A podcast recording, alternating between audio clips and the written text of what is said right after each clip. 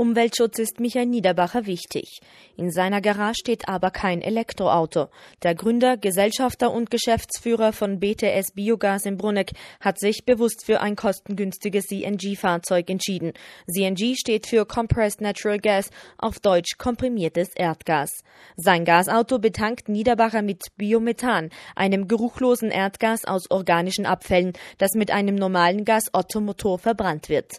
Die Vorteile für die Umwelt sind dabei groß. Wenn ich jetzt Biomethan habe, kommt CO2 raus, aber das ist ja grünes CO2. Das hat ja vorher die Pflanze über die Photosynthese ja schon assimiliert. Das heißt, ich schließe eigentlich nur den, den Kohlenstoffkreislauf, also praktisch bin ich CO2-neutral. Aber auf der anderen Seite wichtig ist, ich habe ja minus 90 äh, Prozent NOx oder minus 95 und minus 90 Prozent Kohlenmonoxid. Das heißt, die schädlichen, krebserregenden Stoffe, die sind eigentlich fast nicht mehr vorhanden. Und ich habe keinen Feinstaub. Dieser klimaneutrale Kraftstoff, der grünste Treibstoff der Zukunft, wie Fachexperten sagen, ist deutlich kostengünstiger als andere fossile Brennstoffe oder E-Antriebe. Zudem sind Tankstellen und damit die notwendige Infrastruktur bereits vorhanden. Biomethan kann nämlich ganz einfach dezentral ins Erdgasleitungsnetz eingespeist und genutzt werden. Der grüne Treibstoff verringert aber auch die Abhängigkeit von Energieimporten. Schließlich kann er in Italien produziert werden, in sogenannten Biogasanlagen. 1500 davon gibt es auf Staatsebene, 40 allein in Südtirol. Folgender Prozess geht dort vonstatten. Also wir sammeln die Gülle, Mischjauche, bringen sie in eine Grube. Die Grube Fermenter, was man das, ist nur geheizt auf 40 Grad. Und dort haben die Bakterien nun ideale Bedingungen. Also der ganze Prozess geht relativ schnell dann vonstatten. Das Gas kommt außer, das was ja eigentlich dann stinkt, nicht. Wir nehmen nur dieses Gas, das wird dann gereinigt, erstens einmal entschwefelt, dann wird einmal das Gas getrocknet und nur Normalerweise es gibt mehrere Verfahren. Wir haben das Verfahren der Membranen. Das heißt, wir haben einen Kompressor.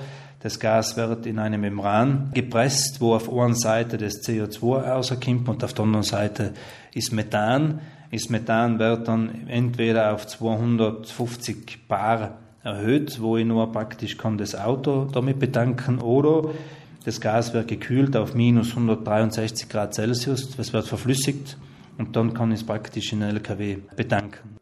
Trotz dieser staatsinternen Möglichkeiten, Biomethan als klimaneutralen Kraftstoff zu erzeugen, setzt die Politik vorwiegend auf E-Autos und fördert den Ankauf von E-Mobility. Schließlich könne man ja auch durch Elektroantriebe Klimaneutralität erzielen. Niederbacher. Wenn ich jetzt aber davon ausgehe, dass man das Cradle to Grave rechnet, also praktisch von der Wiege bis zur Bahre, das heißt, ich schaue auch die Produktion vom Auto, dann die Energiequelle und dann der Rückbau des Autos. Das muss ich alles irgendwo einmal im gesundheitlichen, im Lebenszyklus von einem Auto sehen. Sind wir nie eigentlich bei einem Dieselauto ungefähr 8 Tonnen, was ich praktisch brauche.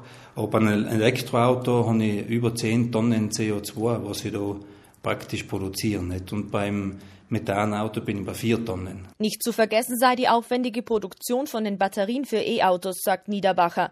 In Afrika werden sie geschürft, unter dubiosen Bedingungen, Menschenrechte werden dabei verletzt. Doch aus welchen Stoffen wird Biomethan denn hergestellt?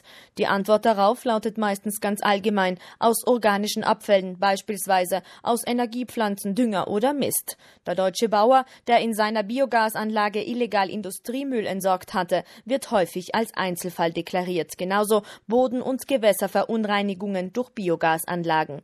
Doch nun auch mal die Kehrseite.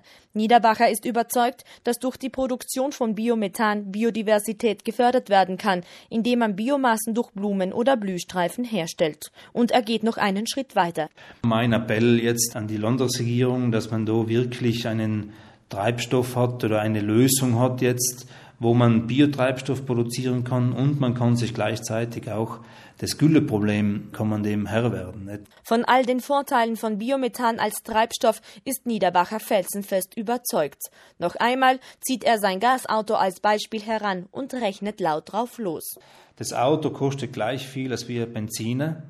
Nur zum Beispiel, wenn ich mit einem Diesel fahre, brauche ich 7 Liter mit 1,5 Euro pro Liter, da bin ich bei 10 Euro pro 100 Kilometer.